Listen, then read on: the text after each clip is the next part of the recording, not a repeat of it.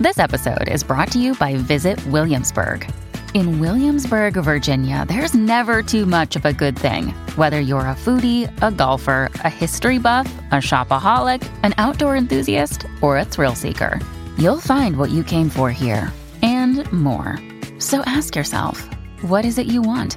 Discover Williamsburg and plan your trip at visitwilliamsburg.com. Hey, it's Ryan Reynolds, and I'm here with Keith, co star of my upcoming film, If, only in theaters, May 17th. Do you want to tell people the big news? All right, I'll do it. Sign up now and you'll get unlimited for $15 a month and six months of Paramount Plus Essential Plan on us. Mintmobile.com slash switch. Upfront payment of $45 equivalent to $15 per month. Unlimited over 40 gigabytes per month. Face lower speeds. Videos at 480p. Active Mint customers by 531.24 get six months of Paramount Plus Essential Plan. Auto renews after six months. Offer ends May 31st, 2024. Separate Paramount Plus registration required. Terms and conditions apply if rated PG. Como um líder político de um país pequeno e explorado pode inspirar todo um continente? De que forma o socialismo contribuiu para o fim do imperialismo europeu? Essas são apenas algumas perguntas que podemos nos fazer quando estudamos com mais atenção a biografia de Tomás Sankara, um dos principais revolucionários do século XX, mas que pouca gente o conhece. O episódio de hoje está inserido em um contexto em que um país do continente africano tentou se libertar de uma potência estrangeira. E para isso, precisou da atuação política e teórica de algumas pessoas, e Tomás Sankara é o principal nome desse processo. Mas antes de começarmos, eu quero lembrar que eu uso fontes e autores confiáveis, e se você quiser conferir quais fontes eu utilizei, elas estão na descrição desse episódio. Mas enfim, por mais que Tomás Sankara seja o nome do nosso personagem de hoje, não tem como falar dele sem antes entendermos um pouco melhor de onde ele vem. Por isso que eu vou começar sua biografia falando sobre a origem do seu país, Burkina Faso. Logo de cara, eu preciso fazer um aviso, tá? Esse nome é uma nomenclatura bem recente. A região que hoje conhecemos por Burkina Faso se trata de um país que fica abaixo do Mali.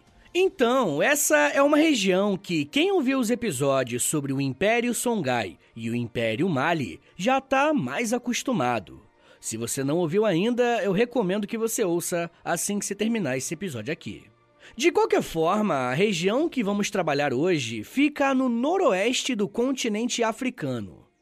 Durante boa parte da antiguidade, o que hoje é Burkina Faso era mais conhecido como Reinos Mossi, e sim no plural. Os Mossis fazem parte de um grupo étnico bem presente no noroeste africano. E durante boa parte da Idade Média, formaram uma série de reinos que tinham questões culturais em comum, mas politicamente não eram unificados. Internamente, esses reinos não tinham apenas uma história em comum, mas também uma mesma religião. Desde o avanço do islamismo, os povos Mossi tinham se convertido ao Islã. Porém, durante o século XIX, essa dinâmica interna começou a mudar com a entrada de um personagem de fora, a França. Eu já comentei com vocês algumas vezes que a segunda metade do século XIX é marcada pela existência do neocolonialismo ou imperialismo europeu. Esse fenômeno foi uma tentativa de nações europeias de criarem colônias e zonas de influência na Ásia e na África. Dentro desse esforço, os reinos Mossi se tornaram alvo de duas nações, o Reino Unido e a França. Por ser uma região potencialmente rica em ouro e em uma posição privilegiada, os dois impérios começaram uma disputa para decidir quem controlaria esse território.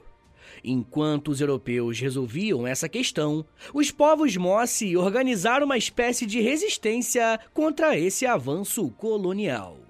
A França acabou vencendo o Braço de Ferro após um acordo com os ingleses e deu início ao processo de colonização dos reinos Mossi a partir de 1896. Como aconteceu em praticamente todos os casos de colonização, esse processo não foi nada pacífico e diversas guerras foram travadas entre franceses e mosses por aproximadamente cinco anos. Um dos principais nomes dessa resistência local foi o líder Samori Touré, que resistiu e organizou uma milícia armada para lutar contra o exército francês. Enquanto não derrotavam Touré, os franceses foram conquistando diversas regiões em torno da área que o guerrilheiro controlava. Por mais que o domínio completo do território tenha demorado aproximadamente cinco anos, já em 1899, boa parte daquilo que viria a ser Burkina Faso já pertencia à França. Esse processo de tomada de poder é muito importante, porque a estratégia usada pelos europeus gerou uma série de consequências para os povos que viviam ali. Durante a guerra, os franceses devastavam as matas e florestas, ateando fogo nas plantações, para gerar um impacto negativo nas colheitas, na tentativa de vencer os inimigos pela fome. Além disso, quando os franceses encontravam alguma aldeia ou comunidade desprotegida, incendiavam casas matando mulheres, crianças e idosos. Como parte da reorganização do Império Francês, ainda em 1899, os territórios dos reinos Mossi foram unidos a outras posses da França, como a colônia Alto Senegal e o Níger, na chamada África Ocidental Francesa.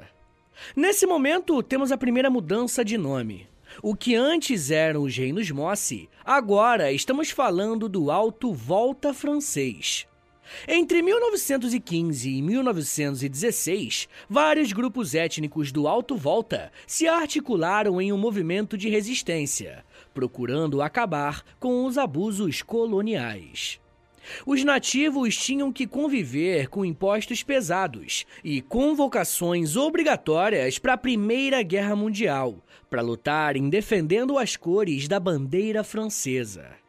Durante um desses recrutamentos, a população do Alto Volta se organizou e encontrou um conflito com os franceses que acabou ficando conhecido como Guerra Volta Bani. Mas o governo francês conseguiu reprimir o movimento anticolonial. Entretanto, é verdade que o custo para os franceses também foi alto. As forças anticoloniais foram tão poderosas que a França precisou enviar um contingente de soldados enorme para conter os conflitos. O governo francês percebeu que precisaria colocar homens de confiança para liderar o Alto Volta, caso quisessem continuar controlando a região. O tenente Edouard Heslin foi escolhido para representar o Império Francês ali. E mesmo que ele tivesse algumas propostas de desenvolvimento rodoviário para o Alto Volta, a sua gestão foi um fracasso. Ele estava ali bem no período que aconteceu a crise de 29 que também impactou as colônias francesas na África por conta da queda do preço internacional de algumas exportações. Com essa queda, os trabalhadores enfrentaram uma crise de fome, que só foi agravada com a Grande Seca de 1932, que matou milhares de pessoas. Se somarmos essas crises com a violência dos franceses, temos uma população ainda mais revoltada e com desejo de mudanças urgente.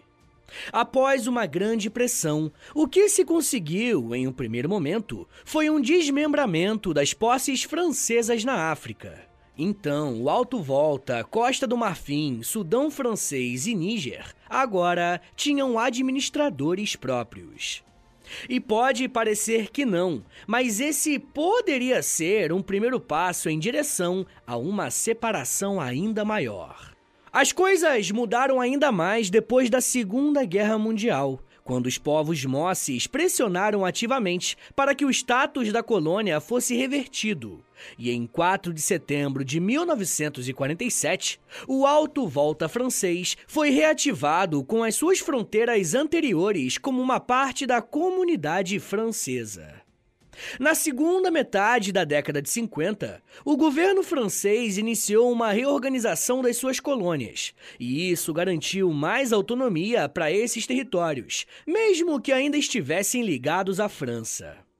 No dia 11 de dezembro de 1958, a colônia Alto Volta francesa se tornou República de Alto Volta, tendo a sua própria Constituição em fevereiro do ano seguinte.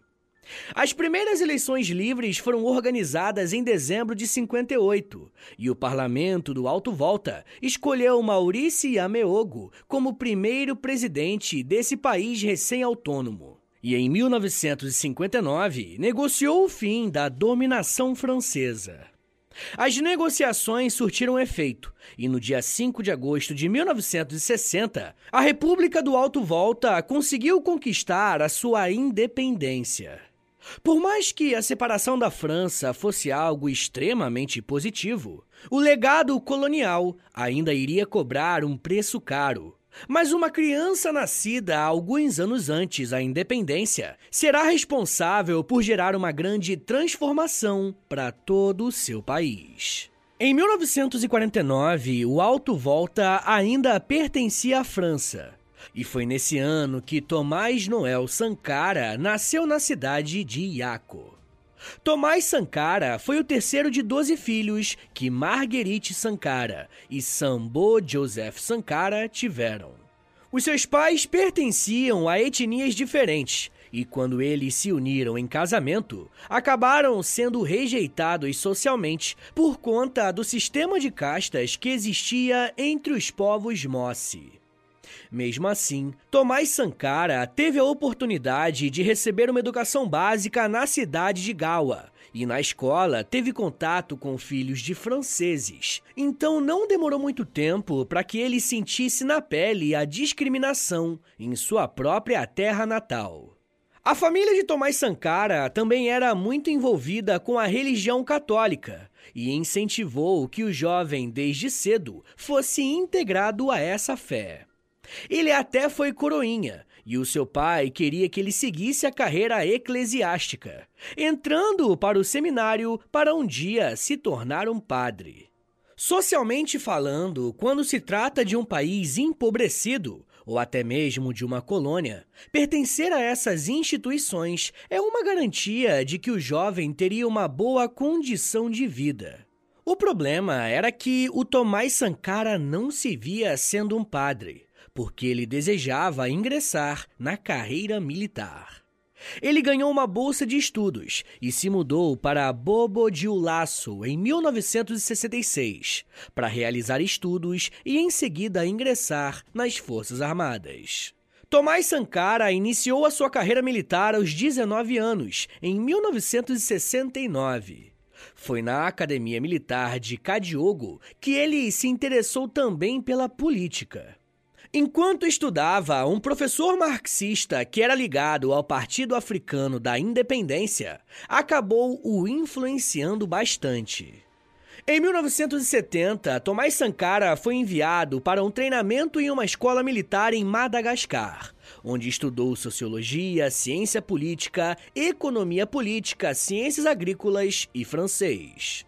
A sua passagem por Madagascar foi importante, porque ele pôde ver com seus próprios olhos um levante organizado de estudantes e trabalhadores que tinham como lema Revolução Democrática e Popular.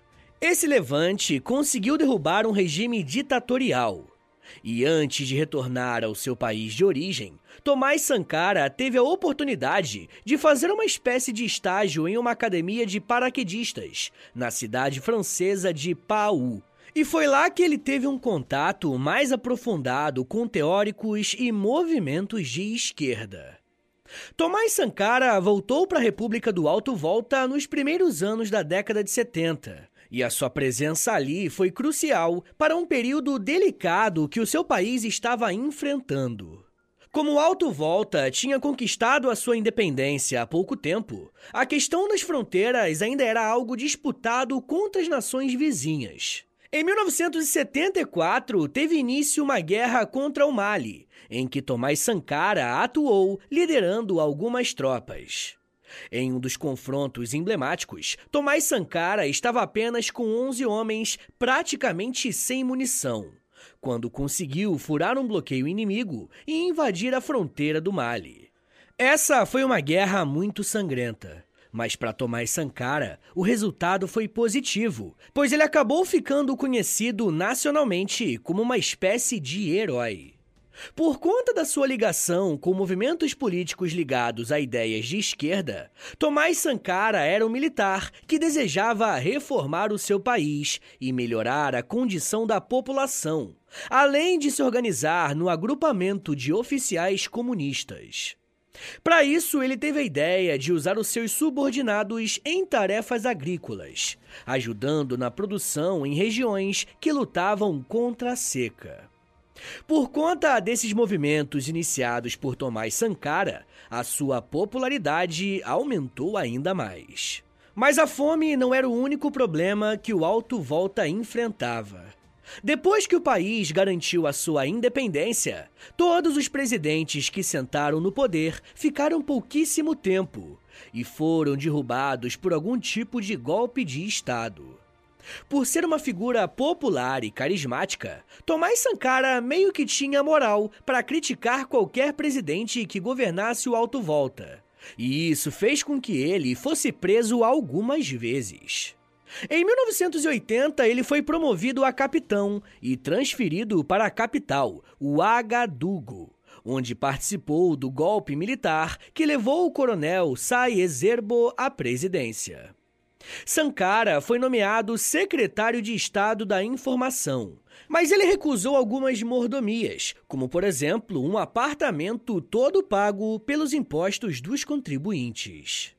Ao invés disso, ele preferiu continuar morando em uma comunidade em Ouagadougou. O governo de Saezerbo começa bem e popular, mas logo mostra o seu caráter repressivo. E quando o Saye mantém essa forma de governar, Sankara vai à televisão e rompe publicamente com o presidente, o acusando de corrupção e em seguida pede demissão do cargo que ocupava no governo. Ainda como oposição, em 1982 o Tomás Sankara participou de mais um golpe de Estado, mas agora para tirar o Saezerbo e colocar no poder o Major Jean-Baptiste Ouedraogo. Sankara recebeu o convite para ascender à posição de general, mas ele recusa a proposta sob a justificativa de que no seu país ser um general era sinônimo de preguiça e corrupção. Palavras bem duras. Em janeiro de 1983, Tomás Sankara foi nomeado primeiro-ministro, e esse cargo deu a ele uma abertura para lidar com questões de política internacional e a oportunidade de se reunir com líderes ideologicamente próximos a ele, como por exemplo o cubano Fidel Castro. Tomás Sankara passou a adotar um discurso muito forte contra o imperialismo afirmando que os países ocidentais, que são todos os países da Europa e os Estados Unidos, eram inimigos do seu povo. Com o tempo, ele se tornou uma voz revolucionária dentro das Forças Armadas do Alto Volta. E isso incomodou os militares mais experientes, que conseguiram derrubá-lo do cargo de primeiro-ministro e imediatamente o colocaram na prisão. Por ser uma figura muito popular, a sua prisão convocou vários protestos de estudantes, trabalhadores e até mesmo de militares.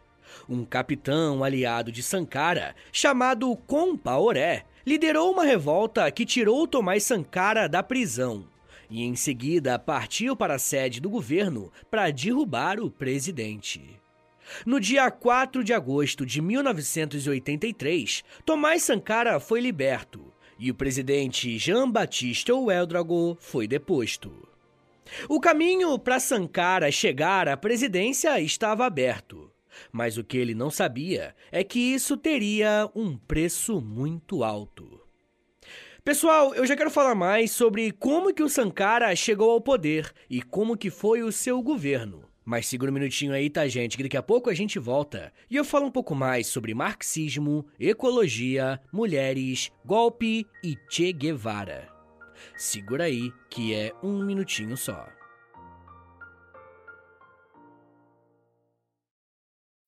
When you need mealtime inspiration, it's worth shopping Kroger, where you'll find over 30,000 mouthwatering choices that excite your inner foodie. And no matter what tasty choice you make, you'll enjoy our everyday low prices, plus extra ways to save, like digital coupons worth over $600 each week. You can also save up to $1 off per gallon at the pump with fuel points. More savings and more inspiring flavors make shopping Kroger worth it every time. Kroger, fresh for everyone. Fuel restrictions apply. Another day is here, and you're ready for it. What to wear? Check. Breakfast, lunch, and dinner? Check. Planning for what's next and how to save for it? That's where Bank of America can help. For your financial to dos, Bank of America has experts ready to help get you closer to your goals. Get started at one of our local financial centers or 24-7 in our mobile banking app. Find a location near you at bankofamerica.com slash talk to us. What would you like the power to do? Mobile banking requires downloading the app and is only available for select devices. Message and data rates may apply. Bank of America and a member FDIC. Eu sempre sonhei em poder viver de criação e de educação. E graças ao apoio de vocês lá no Apoia-se, isso se tornou realidade. Entre em apoia.se barra História em Meia Hora, que com 10, 20 ou 30 reais por mês, você não só contribui para esse trabalho continuar acontecendo, como também recebe recompensas exclusivas para os apoiadores. Com 10, você tem acesso a um podcast semanal exclusivo. Eu me aprofundo em um tema de um dos episódios da semana e envio diretamente para o seu e-mail através do Apoia-se. Já tem mais de 70 episódios por lá e você vai receber acesso a todos eles.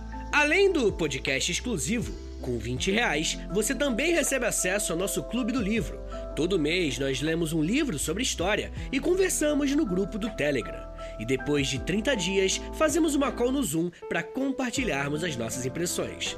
E com 30, além das recompensas anteriores, eu te adiciono no meu Amigos Próximos no Instagram, onde publico conteúdos diários com curiosidades históricas, tanto no arroba História em Meia Hora, quanto no arroba Prof. Vitor Soares. E se você tiver alguma dúvida sobre o apoio, é só entrar em contato comigo pelo e-mail historiaemmeiahora.gmail.com apoia.se barra História em Meia Hora. É apoia.se barra História em Meia Hora. Valeu, gente!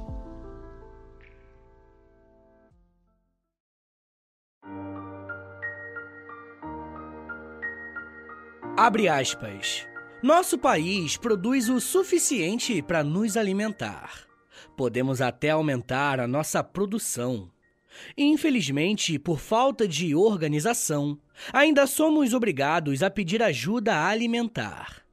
Esses pedidos alimentares nos bloqueiam, se instalam em nossas mentes e esse hábito se torna um reflexo de mendigagem. Fecha aspas. As palavras que você acabou de ouvir fazem parte de um discurso do próprio Tomás Sankara, falando sobre a necessidade que o seu país tinha de se tornar autossuficiente na produção de alimentos. Esse discurso era apenas uma demonstração das reformas que ele queria implementar no seu país. Com o fim do regime de Ouedraogo, em 4 de agosto de 1983, foi criado o Conselho Nacional da Revolução, que escolheu Tomás Sankara como seu presidente. Uma de suas primeiras medidas foi estabelecer uma nova divisão do país em 30 províncias, com um governo local dividido entre distritos e vilas. Sankara também implementou os chamados Comitês de Defesa da Revolução, o CDR, com forte inspiração na Revolução Cubana. O objetivo do CDR era impedir que grupos contrários às mudanças que a Revolução traria ganhassem mais espaço. Logo de cara, Tomás Sankara assumiu uma postura socialista e na prática, isso queria dizer que a população tinha atuação direta no seu governo. Comitês populares assumiram responsabilidade de formação política como o cuidado do saneamento dos bairros. Além disso, participaram da segurança pública local e da participação no controle orçamental nos ministérios. Para diminuir os gastos desnecessários, Sankara ordenou que o governo vendesse toda a sua frota de veículos oficiais da Mercedes-Benz, incluindo o automóvel presidencial. No lugar, foram comprados carros da Renault 5, que na época era o carro mais barato vendido no país. Essas reformas tinham como objetivo tirar o alto volta dos índices dos países mais pobres do mundo e que tinham uma taxa de mortalidade infantil gigantesca. A expectativa de vida era de apenas 40 anos e o analfabetismo chegava a 98% da população, e apenas 16% das crianças iam para a escola. Tomás Sankara propôs uma reforma social para que cada habitante tivesse no mínimo duas refeições e 10 litros de água ao dia. Não podemos esquecer que Sankara assumiu o poder em um período de grandes transformações no mundo, com a Guerra Fria caminhando para o seu final. Internamente, Sankara tentou fazer parcerias com alguns países vizinhos, como Gana e Costa do Marfim. Mesmo sendo um líder de características socialistas, Tomás Sankara fez questão de não se aliar imediatamente com a União Soviética ou com a China. Mas, por outro lado, se aliou com o ditador da Líbia, Muammar al-Gaddafi, por considerá-lo um nacionalista e um anti-imperialista. Em abril de 1984, Tomás Sankara fez uma reforma agrária gerando uma revolta em alguns empresários donos de terra. No mês seguinte, ele foi vítima de uma tentativa de golpe, que foi apoiada por empresários da Costa do Marfim, do Togo, da França e dos Estados Unidos. O golpe deu errado, e aqueles que se levantaram contra o Sankara foram parar em um pelotão de fuzilamento. Quando a sua chegada ao poder completou um ano, Tomás Sankara mudou o nome do seu país para Burkina Faso, junção das palavras moçi Burkina, que significa homens dignos, íntegros, homens honestos, e uma palavra da língua diula, que é Faso, que significa terra natal. Ou seja, Burkina Faso significa terra de homens honestos. Além do nome, novos símbolos nacionais foram criados. Ele aproveitou a sua popularidade para implementar mais uma lei de reforma agrária. E dessa vez, todas as terras e riquezas naturais seriam nacionalizadas, ou seja, elas não poderiam ser comercializadas. Ainda em 1984, Tomás Sankara lançou o Programa de Desenvolvimento Popular, o PDP que teve como resultado a construção de 250 reservatórios de água e a perfuração de mais de 3 mil poços artesianos. Além disso, outras obras de infraestrutura relacionadas à saúde, habitação, educação e produção agrícola foram realizadas. Ele criou um departamento de saúde que, em 15 dias, imunizou mais de 2 milhões e meio de crianças contra a meningite, a febre amarela e o sarampo. Ele ainda trabalhou para anunciar a gratuidade por 12 meses de todos os aluguéis residenciais e o início de um programa gigantesco de construção de habitação popular financiada com recursos públicos. Por mais que muitas dessas medidas fossem muito boas para parte da população, a elite de Burkina Faso estava descontente, porque nesse cenário o Estado estava sendo o principal movimentador da economia e não o setor privado. Para conseguir colocar em prática todos esses projetos, Sankara evitava pegar empréstimos com organizações como o Fundo Monetário Internacional, o FMI, e também com o Banco Mundial. Em vez disso, ele criou um fundo público, que era financiado a partir da contribuição anual de um salário inteiro de militares e funcionários públicos de alto escalão. Mas outros servidores públicos contribuíam apenas com metade de um salário. Não demorou nada para que o Tomás Sankara ganhasse um destaque internacional e passasse a ser chamado de Che Guevara africano. E esse apelido é interessante, porque nos coloca para pensar qual que é o papel do socialismo no continente africano. E é exatamente sobre socialismo na África que eu vou falar um pouco mais com os apoiadores em um podcast exclusivo. Se você quiser ouvir esse episódio e os outros mais de 120 episódios que já tem por lá, basta assinar o apoia.se barra História em Meia Hora, baixar o aplicativo do Apoia-se e ouvir os episódios. Lembrando que além de você receber um monte de conteúdo exclusivo, você também ajuda o meu trabalho a continuar de pé.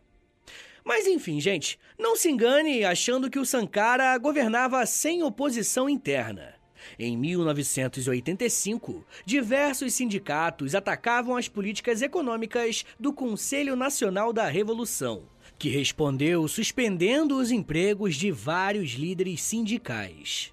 As elites rurais também estavam descontentes com a pretensão de Sankara fazer uma reforma agrícola no país, em um modelo que iria prejudicar esse setor.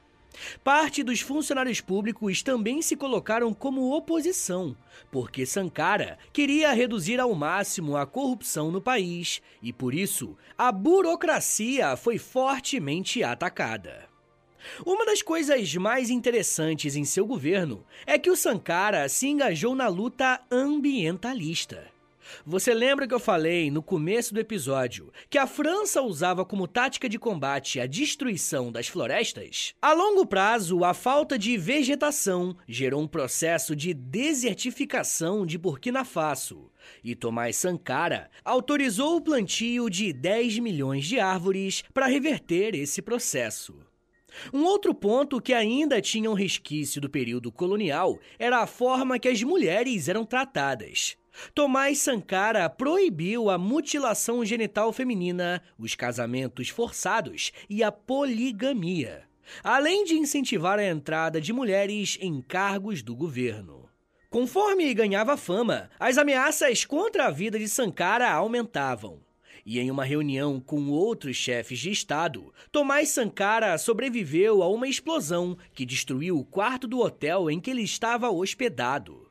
Para piorar a situação, o Mali voltou a contestar algumas fronteiras e os países novamente entraram em conflito.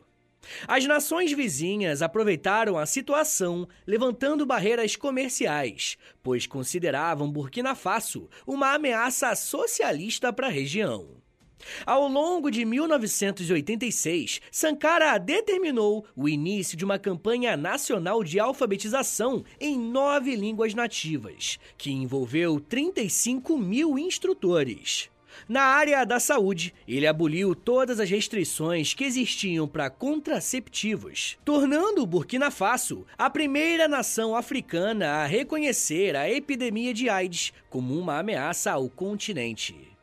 Mesmo não sendo alinhado à União Soviética, ele anunciou um plano quinquenal para a autossuficiência econômica do país, tendo o Estado como o principal investidor. Dar conta de todas essas reformas não era algo fácil. A oposição da elite estava muito poderosa. Quanto mais reformas sociais Tomás Sankara tentava implementar, mais ele sofria desgastes em alguns setores. Somado a isso, os comitês de defesa da Revolução estavam cometendo excessos de violência. E essa conta, claro, caía no colo de Sankara. Por mais que ele fosse um líder carismático e bem articulado, a queda de Tomás Sankara aconteceu por conta de uma traição. Aquele mesmo militar que liderou uma rebelião que tirou Sankara da cadeia e o levou à presidência mais tarde, arquitetou um golpe contra um antigo parceiro. Blaise Compaoré teve o apoio dos governos da Costa do Marfim e da França para assassinar Tomás Sankara. Um grupo armado invadiu a sede do Conselho Nacional da Revolução, onde Sankara e mais 12 pessoas estavam, e todo mundo foi metralhado. O assassinato aconteceu no dia 15 de outubro de 1987, quando Sankara tinha apenas 37 anos. O golpista Compaoré fazia parte de uma ala das Forças Armadas que acreditava que o Sankara tinha acabado com as relações de Burkina Faso com os seus vizinhos, além de ter governado o país como um ditador. Para essas pessoas, o carisma de Tomás Sankara tinha subido a cabeça, levando a um desvio das verdadeiras intenções da revolução iniciada em 1983. Após o assassinato de Sankara, o país entrou em uma onda de conflitos e golpes que duraram décadas. Pessoal, bora fazer aquele resumão? Pode ser? Vamos lá. Tomás Sankara foi um líder político de Burkina Faso que chegou ao poder em um momento de grande agitação política. O seu país vinha de um histórico de submissão às potências estrangeiras. E quando conseguiu a sua independência, foi governado por uma série de políticos corruptos e autoritários. Como era um militar carismático, Tomás Sankara chega à presidência a partir de um golpe de Estado. E, como líder do país, coloca em prática uma série de reformas com características socialistas. Durante o seu governo, reformas agrárias foram feitas, mudança na participação política e um protagonismo grande para as mulheres. Por mais que as suas reformas tivessem sido positivas para Burkina Faso, uma elite se incomodou com as mudanças e apoiou um golpe contra o seu governo. Tendo governado seu país por menos de quatro anos, Tomás Sankara foi vítima de um golpe que terminou com a sua morte.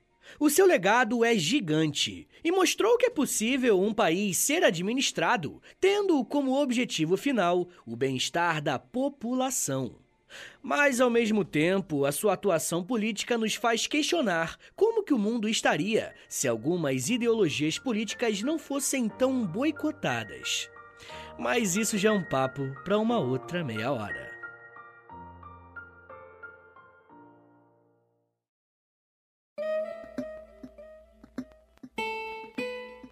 Senhores, muito obrigado por terem vindo até aqui. Meu nome é Vitor Soares e sou professor de História. E você acabou de ouvir o História em Meia Hora. Rapaziada, dá uma moralzinha aí, compartilha esse episódio, por favor. Posta nos stories do Instagram e aí me marca no arroba História em Meia Hora. Ou você pode também postar no Twitter e aí você me marca no arroba H30podcast, que aí eu já te mando uma mensagem agradecendo, tá bom? Se você gosta do História em Meia Hora, se você quer ver esse podcast por muito tempo de pé ainda, toda quarta e todo sábado, lançando episódio novo, bonitinho, dá uma chance pro nosso apoia-se, rapaziada. Por favor, entre em apoia.se barra História em Meia Hora, porque lá tem quase 100 episódios exclusivos para quem apoia. E claro, né, quando você apoia hoje, você tem acesso a todos eles. E todos os que vão sair enquanto você for apoiador, tá bom? Também tem Clube do Livro, tem conteúdo diário no Instagram, depende do nível lá, né, do, do plano que você assinar lá no Apoia-se, beleza? Mas claro, né, eu só quero que você assine caso você queira e possa ajudar, tá bom? Rapaziada, o História Meia Hora também tem a parceria com a Loja, tá bom? L-O-L-J-A, Loja. Entra no site deles, é loja.com.br, digita História Meia Hora, que você vai ser transportado aí tecnologicamente pra nossa lojinha, tá? Tem camiseta, moletom, tem vários produtos bem legais, tudo original do História Meia Hora, tá bom? E óbvio, né? Quando você compra uma roupa dessa, você fica gatão, gatona e ainda ajuda o meu trabalho. Mas rapaziada, se você quiser mandar um e-mail para mim, quer falar comigo para alguma coisa, anota aí meu e-mail e o meu Pix. Qualquer valor é mais do que bem-vindo, agradeço demais. É historiaemmeiahora@gmail.com. Uma coisa que eu vou te pedir agora, isso aqui não custa nada, tá bom? É de grátis, pô, é só um minutinho da tua vida aí, não custa nada. Eu te dou tantos minutos, tantas, tantas meia horas aí de, de estudo, pô, pelo amor de Deus. Dá uma moralzinha aí, clica no, no perfil do Spotify, aí do História em Meia Hora, clica em cinco estrelinhas para você avaliar o nosso podcast em cinco estrelinhas, depois você clica em seguir e por último você clica no sininho, que o sininho vai enviar uma notificação pro seu celular quando tiver episódio novo. Eu também quero te convidar a conhecer o meu outro podcast, é o História pros Brother, que eu faço com Alexandre Níquel. Também é de história, mas é mais de humor, hein? Pelo amor de Deus. é uma pegada um pouco diferente daqui, tá bom? Então é isso, gente. Me siga nas redes sociais. É arroba no Twitter, no Instagram e no TikTok. Eu tô sempre lá no TikTok fazendo os videozinhos educativos. Tá bom, gente? Então é isso. Muito obrigado, um beijo, até semana que vem! E valeu!